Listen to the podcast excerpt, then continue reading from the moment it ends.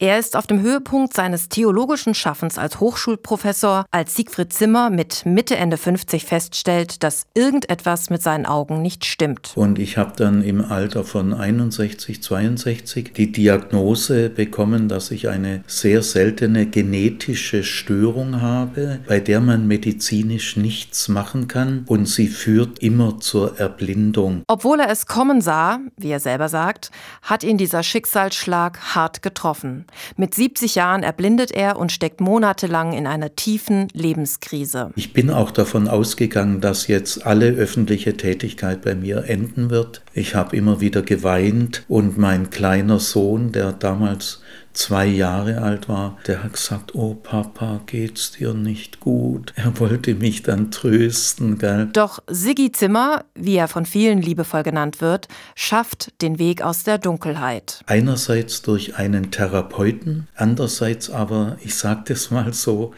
mit der Hilfe Gottes bin ich aus diesem Tief herausgekommen und seitdem bin ich wieder der Alte. Also heute lache ich genauso viel wie früher. Mit Hilfe seiner Frau, einem speziellen Vorlesegerät für Blinde und einem Diktiergerät meistert er heute fast problemlos seinen Alltag, reist zu Vorträgen in andere Städte und hält Gottesdienste.